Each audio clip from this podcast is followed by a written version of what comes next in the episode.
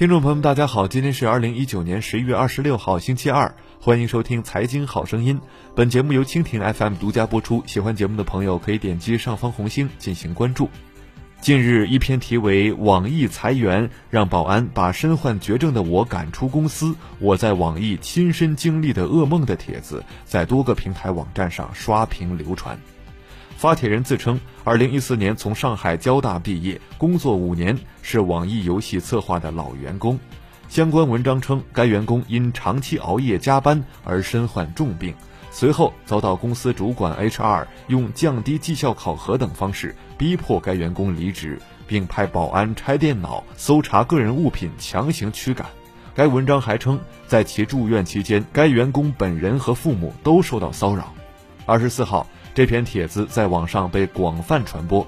二十四号晚间，网易公司公关部作出回应称，公司从集团层面安排了专项小组，已经在进行了解核实。核实情况需要一点时间，但可以明确的是，员工健康当前，公司所有的支持和关怀都不会因员工离职而终结。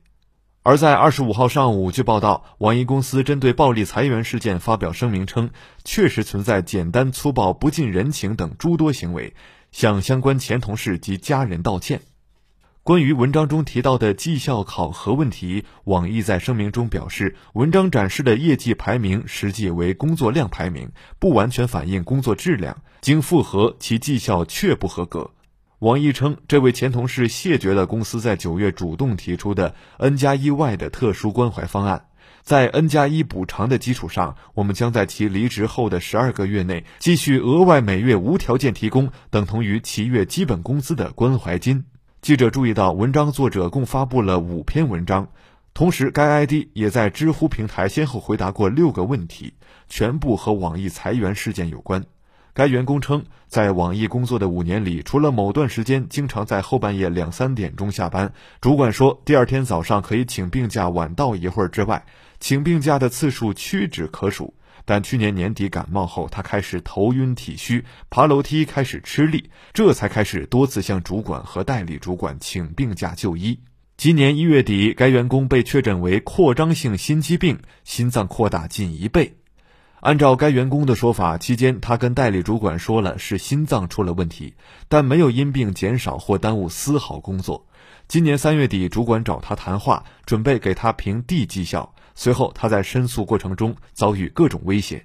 此次事件让网易再次被推上舆论的风口浪尖上，但其实早在此前，网易已经传出过多次裁员风波。记者注意到，今年二月底，据财经网等报道，网易在农历猪年前后进行了一次组织升级和调整。伴随着业务调整的，还有一轮较大幅度的裁员，包括网易严选、农业品牌网易未央以及教育产品等业务。据腾讯深网报道，严选裁员比例接近百分之三十至四十，未央裁员接近百分之五十。教育部门计划从三百人裁至两百人以下，公关部门百分之四十的裁员。当时网易方面回应称，公司确实正在进行结构性优化，未来会更加聚焦，以便进一步提升创新能力和组织效率，充分发挥网易差异化优势，适应更长远的市场竞争。从股价看，从上一轮裁员风波爆发至今。网易股价从当时二百五十美元下方涨到如今三百一十点四美元的水平，今年年内累计涨幅高达百分之三十四点八。十一月二十一号，网易公司发布二零一九年第三季度财报，网易公司净收入为一百四十六点四亿元，同比增加百分之十一点二，归属于网易公司股东的持续经营净利润为一百二十八点八五亿元人民币，基于非美国。基于非美国通用会计准则，持续经营净利润为四十七点三亿元，同比增长百分之七十四。作为网易最王牌的业务，也是这次裁员事件涉及的在线游戏部门，依然是网易营收的绝对主力部门。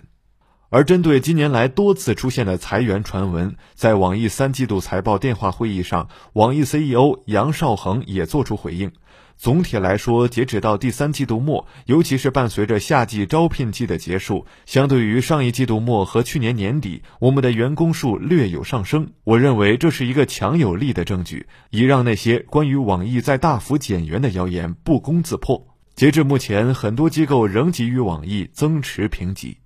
好了，今天的节目就唠到这儿，下期节目再会。